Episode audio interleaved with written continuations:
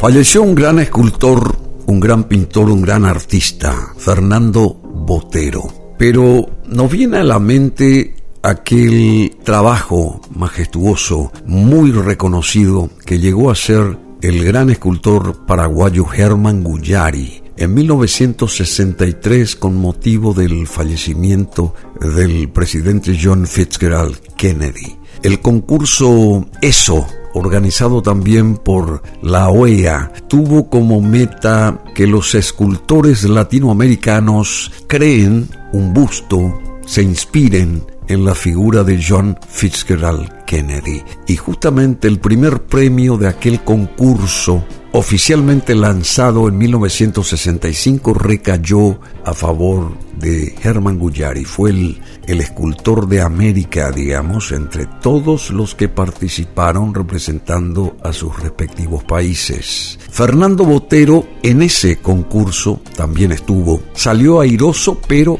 en tercer lugar. Y a veces siempre las comparaciones son odiosas. Fernando Botero nació en Colombia, Herman Guyari en Paraguay. Conste que ahí en Washington le solicitaron, le pidieron a ver si él quería seguir su carrera. Habló de Herman en Estados Unidos y él dijo, no, me debo a mi país, tengo que volver. Bueno, y, y, así, y sabemos todo lo que hizo acá y desde aquí se proyectó al mundo, pero con muchas dificultades económicas. En el caso de Botero ocurrió lo contrario. Empezó a hacerse notar a través de unas mujeres, escultóricamente unas mujeres voluminosas, grandes, y bueno, se hizo multimillonario, en el mejor sentido, trabajando en y para el arte.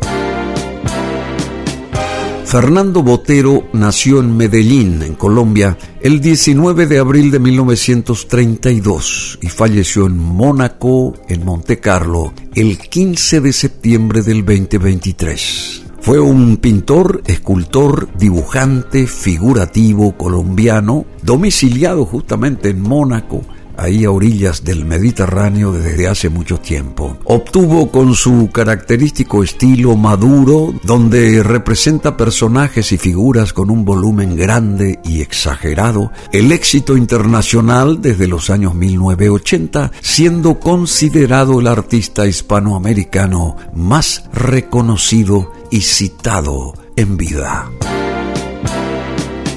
El pintor y escultor Fernando Botero cuyas figuras regordetas se convirtieron en un emblema del arte de Colombia, dándole la vuelta al mundo y facturando millones de dólares en subastas, falleció el 15 de septiembre del 2023. Tenía 91 años. Las obras de Botero, que han sido subastadas eh, por hasta 2 millones de dólares, dieron la vuelta al mundo. Sus cuadros, destacados por personajes de grandes volúmenes, se exhiben en los museos más importantes y sus esculturas han adornado calles y plazas de grandes capitales incluidas Madrid, París, Londres y Roma. Su estética es tan particular que es parte del imaginario colectivo más allá del mundo del arte. El rasgo más peculiar de su personalidad creadora, que hace fácilmente reconocibles sus cuadros, es su particular concepción y expresión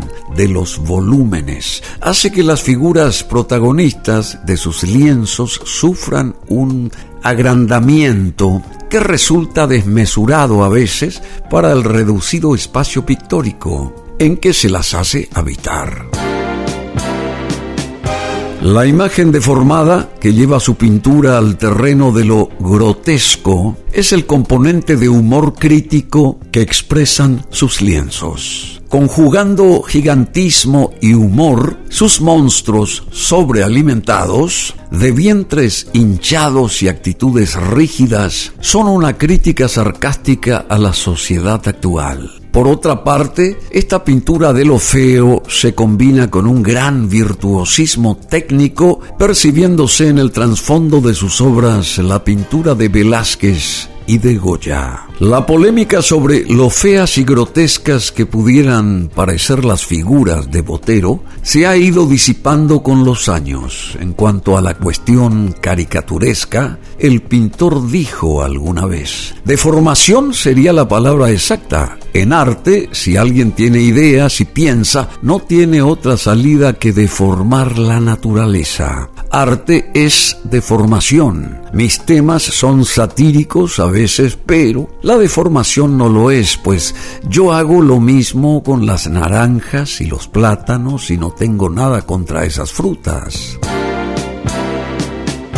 Botero nació el 19 de abril de 1932 en Medellín, en Colombia, la segunda ciudad más grande de ese país, hijo del comerciante David Botero y de Flora Angulo. Fue el segundo de tres hijos. La infancia de Botero transcurrió en una escuela de toreo, donde fue matriculado por uno de sus tíos, pero pronto dejó el mundo de la tauromaquia, aunque regresaría el año después en sus pinturas. Su vida artística alzó vuelo a los 14 años, cuando decidió que se dedicaría a las artes. Su madre lo apoyó en su determinación, pero con la advertencia de que sería él mismo quien consiguiera el dinero para sus estudios. La primera muestra artística en la que participó fue la exposición de pintores antioqueños, allá por 1948. Después, en la Galería de Arte de Leo Matiz, en Bogotá, tuvo su primera exposición individual en 1951 y al año siguiente el óleo Frente al Mar le proporcionó el segundo puesto en el noveno Salón Nacional de Artistas. Ese mismo año fue a Madrid para estudiar en la prestigiosa Real Academia de Bellas Artes de San Fernando. De 1953 a 1955, Botero viajó entre Francia e Italia. En Florencia aprendió la técnica de pintura al fresco en la Academia San Marcos. De Europa viajó a México para estudiar la obra de Diego Rivera y José Clemente Orozco. En medio de sus viajes se casó con Gloria Sea, con quien tuvo a sus hijos Fernando, Lina y Juan Carlos. De regreso a Bogotá en 1958 fue nombrado catedrático en la Escuela de Artes de la Universidad Nacional y dos años después viajó a New York donde instaló su residencia tras su divorcio.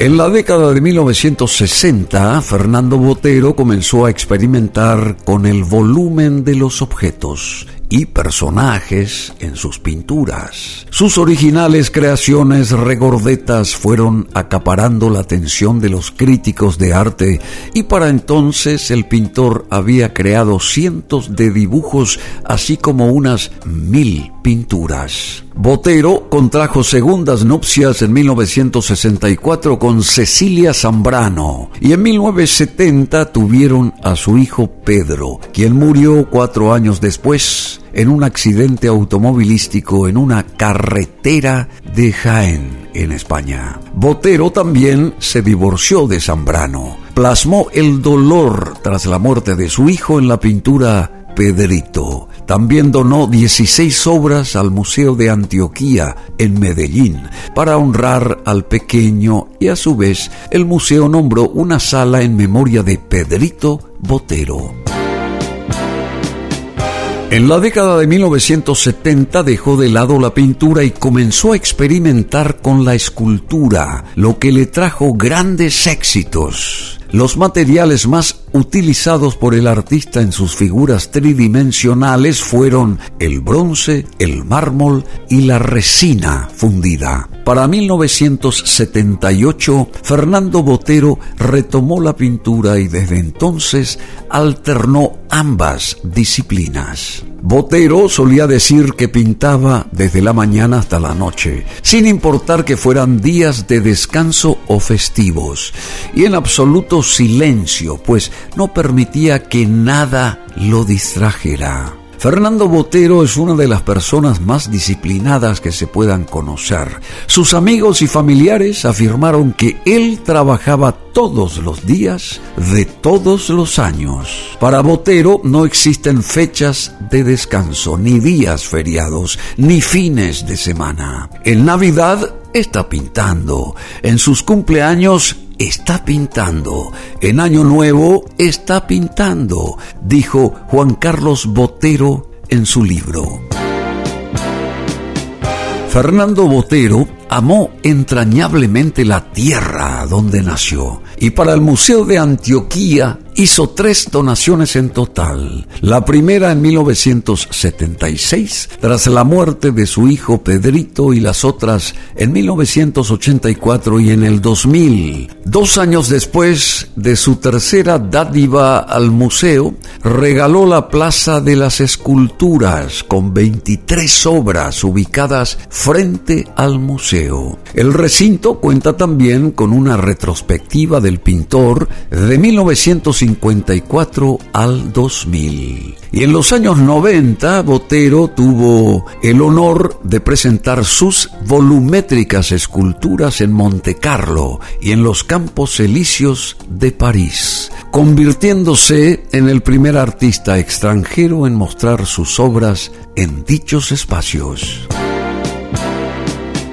En 1995 su escultura de bronce El pájaro, de más de 1.8 toneladas, colocada en un parque de Medellín, fue dinamitada por desconocidos, causando la muerte de 22 personas e hiriendo a más de 200. Además del atentado, ese año Botero sufrió el juicio y encarcelamiento de su hijo mayor, Fernando, quien fue condenado dentro del llamado proceso 8000 de investigación sobre el ingreso del dinero del narco para la campaña presidencial de Ernesto Samper de 1994, de la cual era director. Fernando Botero, hijo, fue liberado en 1998, pero en el 2002 fue enjuiciado nuevamente por el robo de dinero destinado a la campaña de Samper y no fue hasta el 2008 cuando logró asegurar su libertad tras varias apelaciones. El pintor dejó en manifiesto su dolor y decepción por las faltas cometidas por su hijo mayor. Botero nunca se dejó ver mientras duró el lío judicial. Lo sostuvo en diálogo telefónico el abogado de su hijo, exministro del Interior Fernando Londoño. Ni una llamada ni una razón durante todo ese tiempo. De acuerdo con Londoño, la molestia del pintor radicó esencialmente en que su hijo utilizó una de sus cuentas bancarias en Estados Unidos para depositar dinero que fue aportado a la campaña de Samper y que después intentó robar, de acuerdo con las autoridades. Tuvieron que pasar años para que Botero y su hijo se reconciliaran. Su última esposa fue la escultora griega Sofía Bari, el gran impacto de las obras de Botero llevaron a que se consagre este gran artista de Colombia como uno de los genios latinoamericanos preferidos del mercado del arte, especialmente en sus últimos años de vida. En mayo del 2011, la casa de subastas Sotheby's vendió su cuadro Una familia en casi 1.4 millones de dólares. Y en noviembre, la casa Christie's vendió su escultura monumental Bailarines por casi 2 millones de dólares. Pero el éxito económico no transformó su personalidad. Quienes lo conocían afirmaban que lo caracterizaba su sencillez, su don de gente, su lenguaje informal y su sinceridad. Pocos artistas hispanoamericanos han logrado tanta repercusión a nivel internacional como el pintor y escultor de Colombia Fernando Botero. Su personalísimo estilo que tiene entre sus rasgos más fácilmente identificables el agrandamiento o la deformación de los volúmenes ha merecido la admiración tanto de la crítica como del gran público que no puede sustraerse a la singular expresividad de una estética en la que las problemáticas humanas y sociales ocupan un lugar prioritario. Botero es uno de los pocos artistas que se han dado el lujo de exponer sus piezas en varias de las avenidas y plazas más famosas del mundo, como los Campos Elíseos allá en la capital gala, la Gran Avenida de New York, la Rambla del Raval de Barcelona, la Plaza del Comercio de Lisboa, la Plaza de la Señoría en Florencia, frente al Palacio de Bellas Artes en Ciudad de México y hasta antes las pirámides de Giza. Fernando Botero, indudablemente el artista más importante de Colombia, falleció en Mónaco, en Monte Carlo, el 15 de septiembre del 2023, teniendo 91 años. Este podcast lo pueden volver ustedes a repasar aquí en BM Online, www.brunomasi.com py